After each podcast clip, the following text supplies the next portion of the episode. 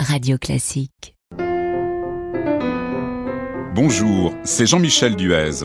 Je vais vous raconter comment l'échec de la première du Barbier de Séville de Rossini a peut-être été la conséquence d'une cabale. Bienvenue dans Backstage, le podcast de Radio Classique qui vous révèle le secret des grandes œuvres.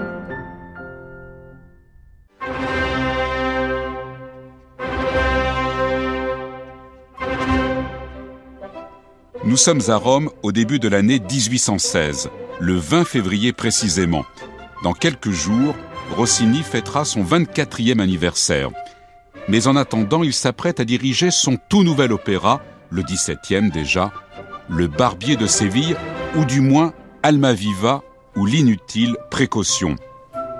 Car les aventures du comte Almaviva tirées de la pièce de Beaumarchais ont déjà été mises en musique 34 ans plus tôt par un autre Italien, Giovanni Paisiello, avec comme titre justement Le Barbier de Séville.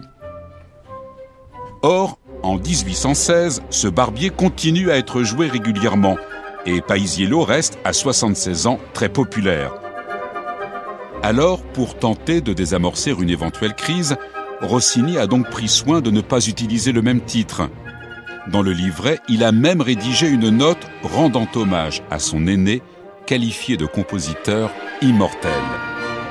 Rossini a également pris la plume pour lui annoncer ce nouveau barbier.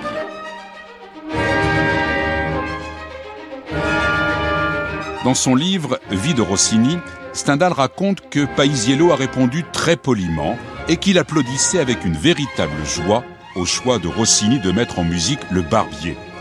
Mais Paisiello était-il vraiment sincère? Stendhal note que le vieux maître se mourait de jalousie du succès que Rossini venait de connaître avec son opéra Seria, Élisabeth, reine d'Angleterre, dont il reprend d'ailleurs l'ouverture pour son barbier.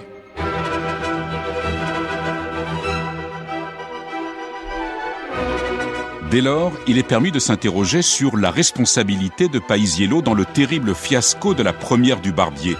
A-t-il organisé une cabale? Beaucoup le pensent. Nous n'aurons jamais la réponse, mais le moins que l'on puisse dire est que rien ne s'est passé comme prévu. La soirée qui s'est déroulée sous les cris, les sifflets et les rires du public a totalement échappé à Rossini. Les anecdotes foisonnent sans qu'il soit possible de démêler le vrai du faux. Par exemple, la guitare dont s'accompagne Almaviva dans son air sous le balcon de Rosine était désaccordée. Une corde s'est même cassée.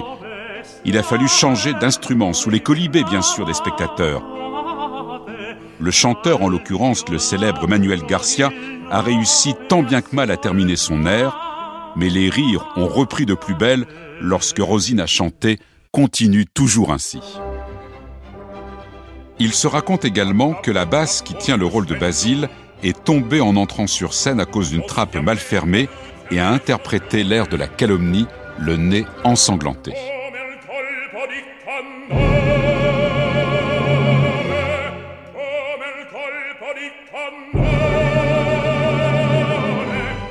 D'autres encore affirment qu'un chat a traversé la Seine, provoquant l'hilarité de la salle.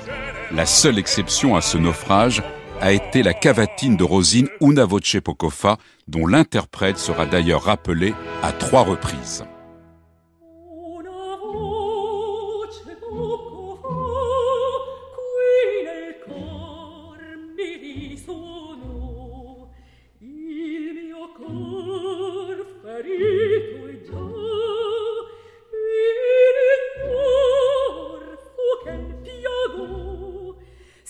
Toutefois, le désastre de la première est vite oublié, et cela dès la deuxième représentation qui est un triomphe.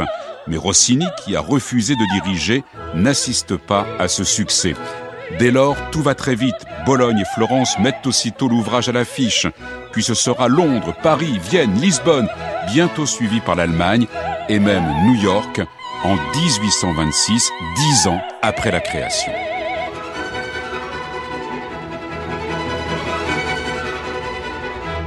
Le Barbier de Séville est l'un des rares opéras de Rossini qui ait survécu à l'oubli dans lequel le compositeur est tombé à partir des années 1860.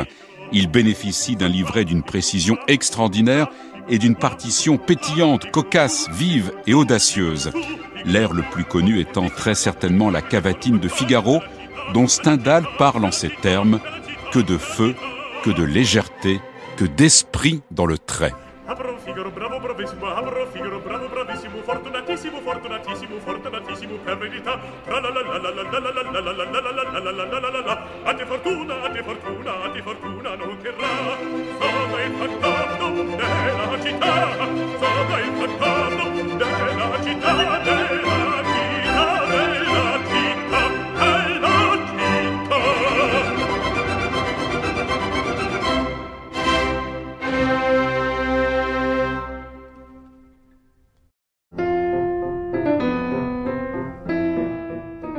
prochain podcast, le Requiem de Gabriel Fauré, Sixtine de Gournay vous dira pourquoi ce chef-d'œuvre n'est pas triste alors qu'il s'agit d'une messe des morts.